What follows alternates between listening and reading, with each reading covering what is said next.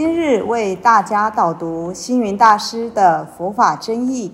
本套书有三册：第一册《佛法义理》，第二册《佛学思想》，第三册《佛教常识、佛门形式》，总共三百多个主题。大师以各种譬喻言说、引经据典，将佛教的教理、仪制、名相、应用等，直唱佛陀教法慈悲、智慧、平等的精神。此即是给人欢喜、信心的人间佛教。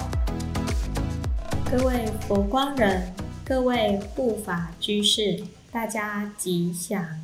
今天的主题是。感应，所谓感应，在古门品里头有提到两种，第一种是显意，第二种是明意。何谓显意呢？显意就像观世音菩萨的三十二应化身，因以何身得度者？极限何身而为说法，先是就能让人获得佛菩萨的功德利益。第二种名义，何谓名义呢？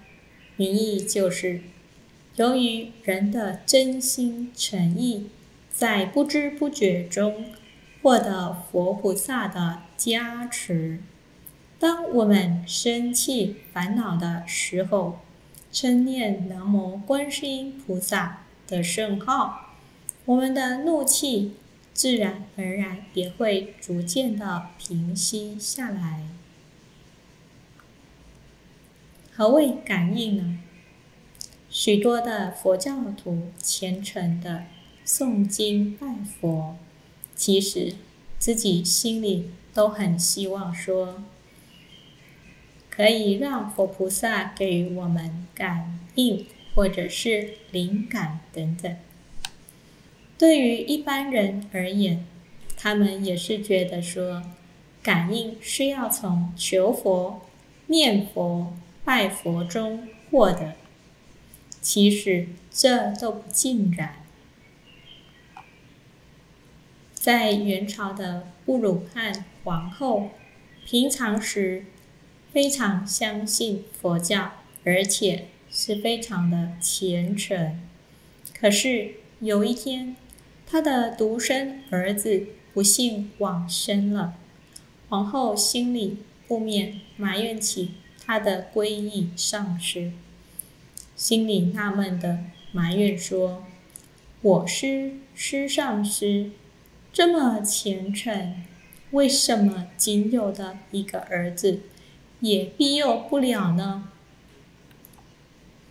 上师就回答说：“佛法就像灯笼一样，当外界的风雨来时，或许可以遮蔽一阵；但如果蜡烛自己烧光了，灯笼又能奈它何呢？”接下来，我们来看。感应的条件，佛菩萨再怎么样法力无边，可是也要我们自己有佛法，才能够与佛感应道交。或者我们自己不修行、不行善，一直想要求佛菩萨给我们感应加持。这是不可能的，因为感应是要合乎因果。千江有水千江月，万里无云万里天。感应就像天上的月亮，当它映照在一盆水里，水中就会出现月亮的样子。如果它映照在江、河、湖、海里，也都能引现出月亮，但有时却没有显现月亮，那是为什么呢？大家不妨可以思考一下。那是因为水面浑浊不清，所以无法引现。即使有月光照射，如果没有对等的净水，就不能够获得感应。菩萨清凉月，常游毕竟空。终身心够净，菩提月性前。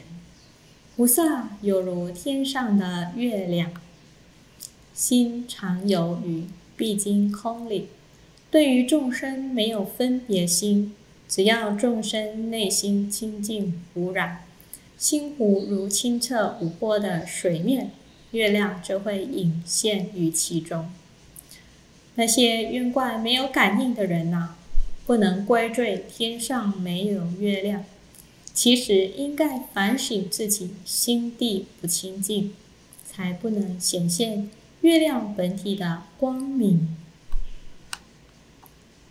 感应如同水到渠成，有感则应，也就像扣钟必响，击鼓即得红音般。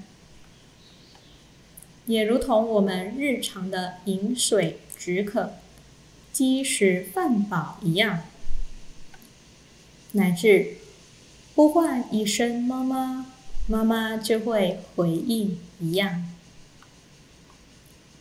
如果您去赞叹别人，一样也会得到他人的赞美、肯定等等。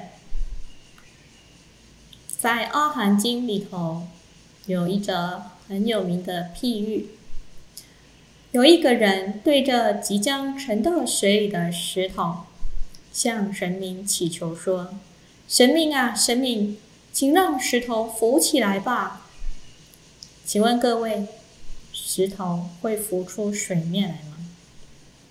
神明怎么能够因为您的祈求就让石头浮起来呢？或者有的人会祈求。神明啊，神明啊，请您让水面上的油都沉下去吧。各位，大家可以想象，油又怎么样能够沉到水里去呢？感应的原理是，感应不光是祈求就能够生效的，祈求确实会有力量，但只是助缘之一。可是。那万事还是需要什么呢？需要因缘具足。假如一个人不辛勤的播种，只是天天祈求佛祖、神明给予我发财，这种妄想贪求，哪里能得到佛菩萨的感应呢？感应的原理其实就像电台。频道要调对，才有声音。我们每一个人平常时心里念的是什么，就会有什么样的感应。比方说，在念佛的时候，就会有成佛的感应；当我们念时间的时候，也会有守时的感应。或者我们念清净的时候，也会有禅悦法喜的感应。只要我们心存善念，口出善言，并且坚守，自尽其意，感应其实无时无刻不在我们的身边。在《百年佛缘生活篇》，师傅有提到。与佛菩萨感应记，关于观世音菩萨灵感事迹，不得不在此一提。曾经听住在山下的居民说，他们看到大悲殿上方出现了五彩的伞盖，观世音菩萨从天而降。也听闻观世音菩萨经常到外面去度众，因此不少人。仰慕而来，山上朝圣。甚至不少善男信女求子得子，求女得女，所求如愿。尤其观世音菩萨的现身，也是众人所乐于谈论。可以说，观世音菩萨的感应实在令人敬仰。灵感也不全是好的事情才算感应，比方财神爷送钱来了，意外获得奖金了，这才叫感应吗？其实不是的。其实，我们人生当中的苦难、考验、艰辛，也是一种感应。一切的感应都需要经过考验，才能获得真正的感应。最后跟大家分享，感应是天地万物、宇宙众生之间的互动呼应。若你有一颗清净的心，自然能与真理相应，与诸佛菩萨感应道交。我们每个人从眼、耳、鼻、舌、身、意六根净化之后呢，反求自己心中的佛法，让自信放光，自然时时都会有感应。感谢大家的聆听，如有疑问，请于影片下方留言。祝福大家六时吉祥，深入经藏，智慧如海。